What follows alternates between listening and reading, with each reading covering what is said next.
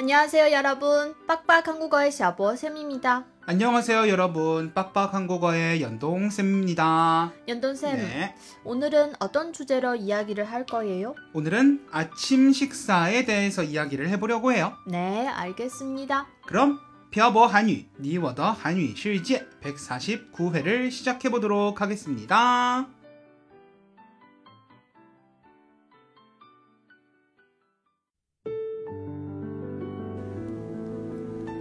跟朴博学韩语，请在淘宝搜索店铺“朴博韩语”查看课程详情。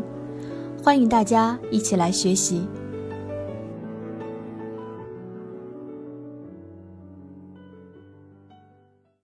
태태씨 네, 연돈 쌤. 저희 집 근처에 새로 생긴 춘리에 가본 적이 있어요? 연돈 쌤 연기를 너무 잘하는 거 아니에요? 왜요?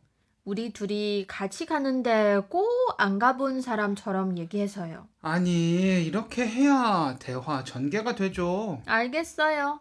그럼 다시 해봐요.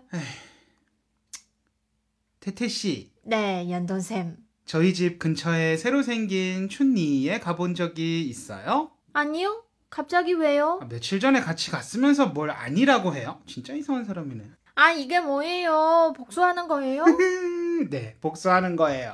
진짜 싫어요, 연돈 쌤. 며칠 전에 태태 씨랑 같이 춘리에 가서 아침을 먹으면서 든 생각이 있어요. 어떤 생각이 들었어요? 어, 제가 예전에 중국에 처음 왔을 때는 춘리 같은 아침을 파는 곳에서 아침을 안 먹었거든요. 왜 안 먹었어요? 보통 이런 곳에 가면 죽하고 뻐즈 혹은 요条, 또장 같은 걸 먹죠? 음, 그렇죠. 전 보통 아침을 먹으러 춘리 같은 가게에 가면 죽하고 뻐우즈를 먹어요.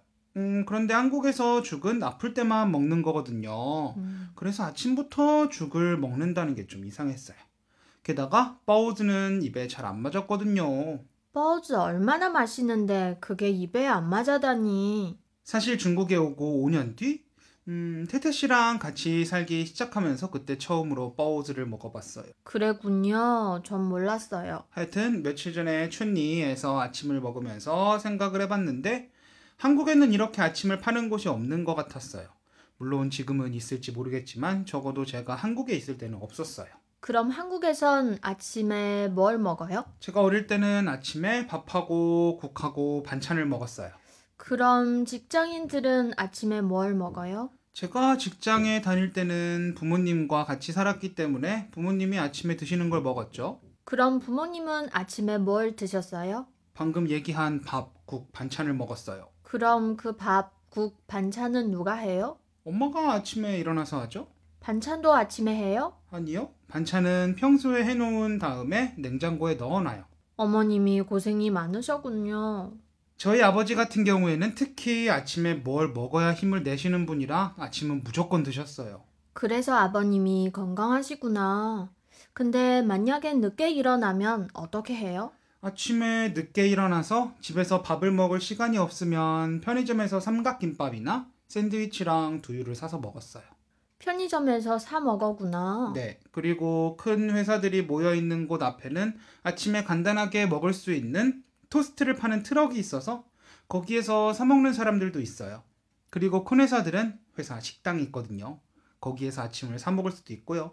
그럼 그런 회사 식당에선 아침으로 뭘 먹을 수 있어요? 음, 대부분 밥이랑 국이랑 반찬을 줄걸요? 결국에 한국 사람들은 아침에 밥, 국, 반찬을 주로 먹는다는 말이군요. 네. 근데 아침에 밥을 하기 귀찮잖아요. 그래서 간단하게 빵으로 끼니를 때우는 사람들도 있고요. 그래서 연동샘이 아침에 빵을 그렇게 잘 먹는 거였구나. 네.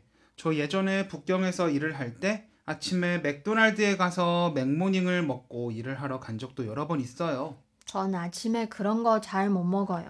만약에 조금 일찍 버우즈를 알았더라면 버우즈를 먹었을 텐데.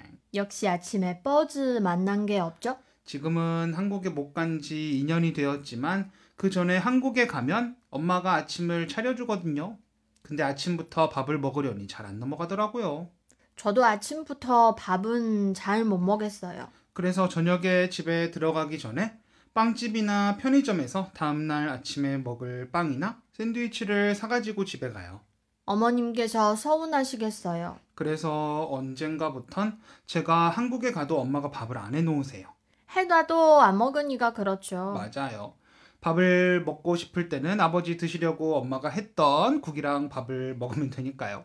연돈쌤도 참 많이 변한 것 같아요. 왜요? 아침에 밥하고 국하고 반찬만 먹던 사람이 중국에서는 족하고 뻐즈 먹으니까요. 맞아요. 저도 참 신기해요.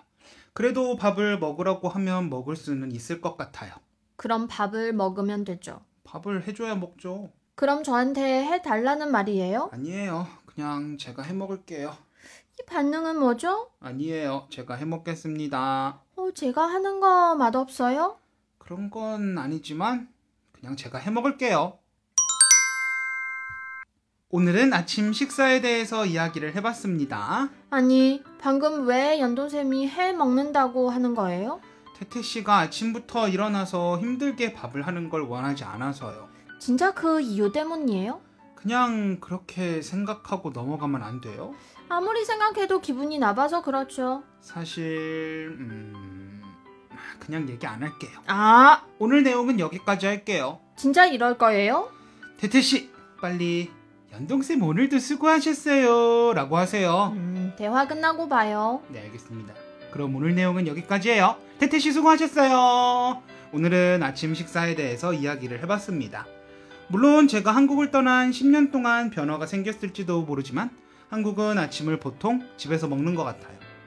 중국처럼 아침 식사를 전문적으로 만들어서 파는 곳은 드문 것 같아요. 이 점은 진짜 좋은 것 같습니다. 여러분들은 아침에 보통 뭘 드시나요? 집에서 만들어서 드시나요? 아니면 밖에 나가서 드시나요? 오늘은 여러분들의 아침 식사에 대해서 댓글에 남겨주세요. 그리고 댓글에 여러분들이 듣고 싶으신 주제에 대해서 남겨주시면 주제를 선정할 때 적극 참고를 하도록 하겠습니다.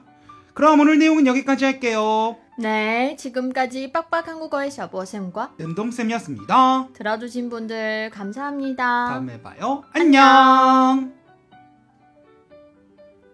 今天的文字版在微信公众号“漂泊韩语”上回复本期标题“早餐”获取。